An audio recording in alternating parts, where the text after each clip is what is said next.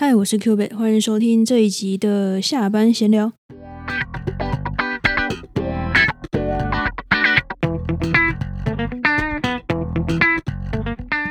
那今天又想要来聊什么呢？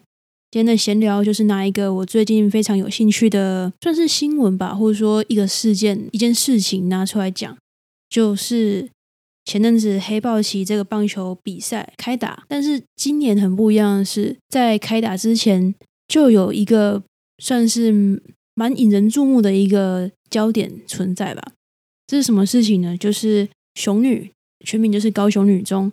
决定要组队参加，全部选手都是女生的情况之下去参赛这件事情，当初就算是引起大家的关注吧。毕竟想到棒球，刚也讲黑豹旗，它其实就是一个棒球的比赛。那即便说它是大家都可以参加，都可以组队参加，只要你对棒球有兴趣，你想参加都可以。但普遍来讲，很多人的印象还是会觉得说，哎，女生打棒球。会挂上一个问号的那种感觉。这件事情出来的时候，大家就觉得说：“哎，所以现在是认真要打吗？还是你就是来玩一下的？”在十月二十一号，就是前几天的时候，这场比赛就是雄女最受瞩目的第一场比赛就正式开打。当然，对上就是投行不能用当然，但就是可预期的结果就是，第一个是大家不是科班出身，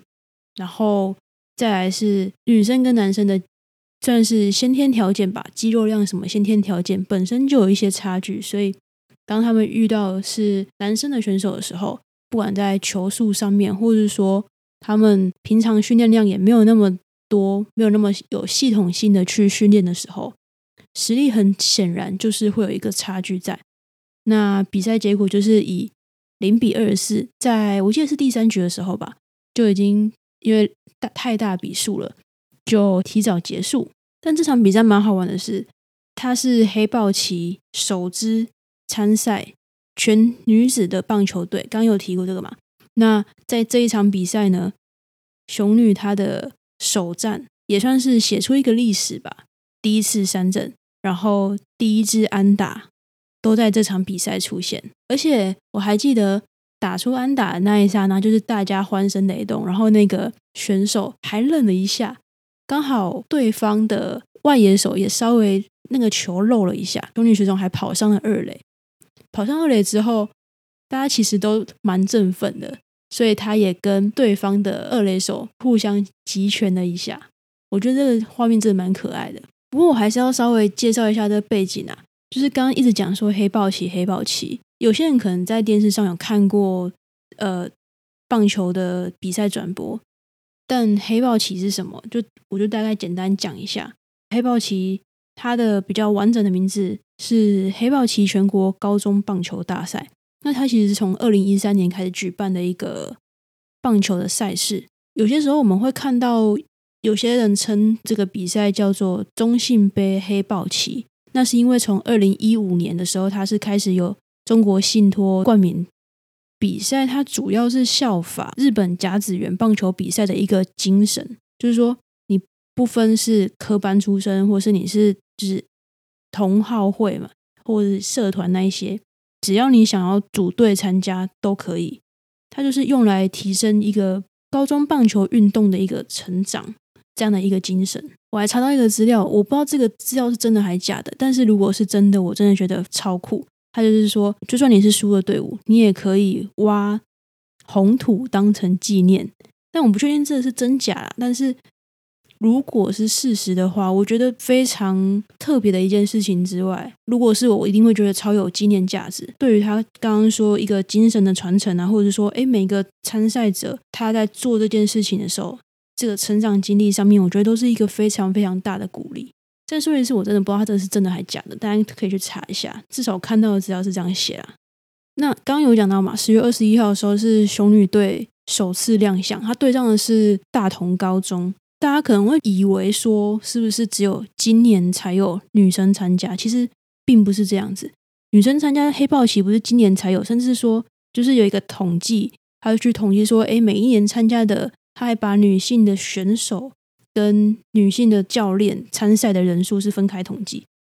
那你会发现，他其实刚刚说二零一三年开始第一届嘛，他其实从二零一三年的时候就已经有女教练的统计的人数就有，到后面人数不管是选手或者是教练都有在慢慢的增加，甚至说在第九届就是二零一二年的时候，女生的球员人数统计到人数其实已经将近一百个。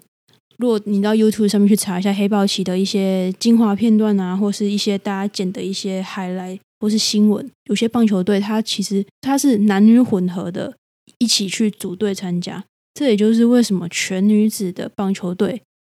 即便说今年呢，今年的女生的人数其实是比去年少的，但今年这件事情还是这么这么受瞩目，就是因为全女子棒球队的关系，算是因应这场比赛吧。这场的主播跟球评的配置其实都是非常特别的。怎样特别法呢？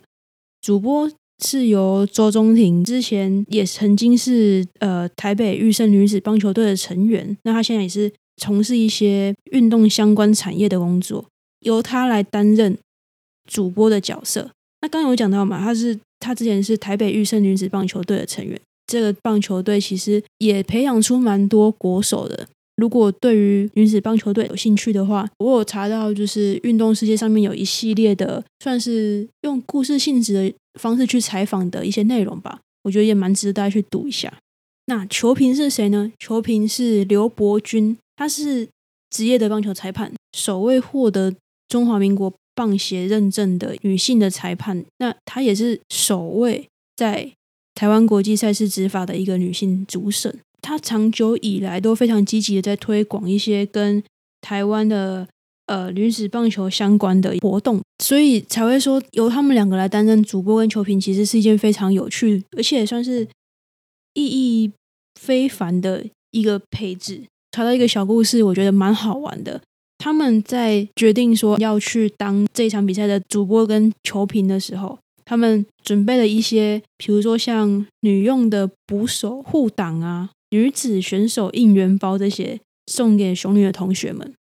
然后我还看了一下，想说，哎，什么是女子选手还有应援包？为什么棒球选手要应援包这件事情？然后再看到说，哦，原来你知道女子选手应援包是什么吗？它里面就是有一些女性的生理用品，送这个应援包的用意吧，它其实也是希望说，呃，希望不管是性别啊，或是生理期不会成为阻碍运动的一个原因，就是让女生们都可以更自在的运动吧。那刚刚也有提到，就是说他们其实一直都非常致力于这个这个领域嘛，所以嗯，他也是有感而发，就是说非常谢谢他们，让他知道说他过去二十年的努力，就真的不是一个笑话。那另外刚刚提到的主播周中庭，他其实赛后访问，他也有讲到一件事情，他一直在思考说他要怎么样去引导观众来欣赏这场比赛。我觉得大家或多或少都会有一种，你说刻板印象也好，或是先入为主的，不要说到歧视啊，隐性的一些偏颇也好，会有个疑虑说，诶，他们是不是呃来玩的？反正他们就读书嘛，那是不是只是好玩？所以。来参加，所以超烂之类的，所以他也觉得说，这群穷女的选手们，他他们其实做的很好，然后也真的很不容易。就我所知，他们好像就是在一个礼拜，好像礼拜二或礼拜四的下课之后留下来练习到蛮晚，然后礼拜天早上再一起练习，然后大概集训时间只有一个月吧，但可以从比如说在比赛当中去接杀球。呃，就是每一个处理球吧，然后被打安打之后接到球，他回传要回传到哪个位置？诶，谁要补位什么的，可以发现他们其实是真的有下苦心，然后是真的有在认真练习，然后认真学习这件事情，这也是我觉得非常棒的一点。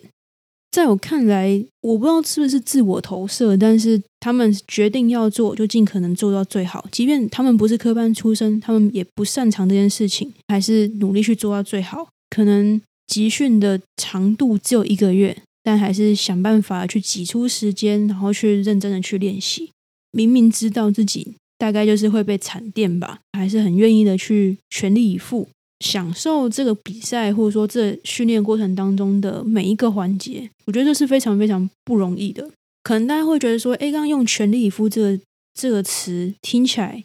很理所当然。你去参加比赛不全力以赴要干嘛呢？但有多少人，或者说很多时候自己也是这样，就用没有尽全力来当成自己的后路。我考这样是因为我没有准备啊，是就我觉得没时间，我也没有想要去准备，所以我考这样子。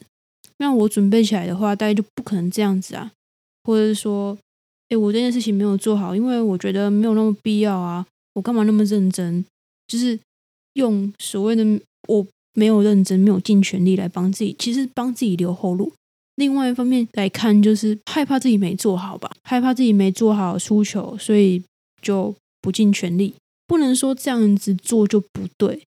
而是我个人认为，会不会反而在这样的情况之下，少了一个经历到什么特别经验的机会呢？